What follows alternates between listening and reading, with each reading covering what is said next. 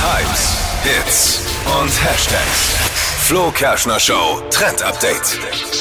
Es heißt jetzt endlich Ciao Weihnachtsdeko. Falls ihr die noch nicht weg habt, dann jetzt raus Gibt es damit. Menschen, die die noch haben? Ja, ich habe noch was. Wirklich?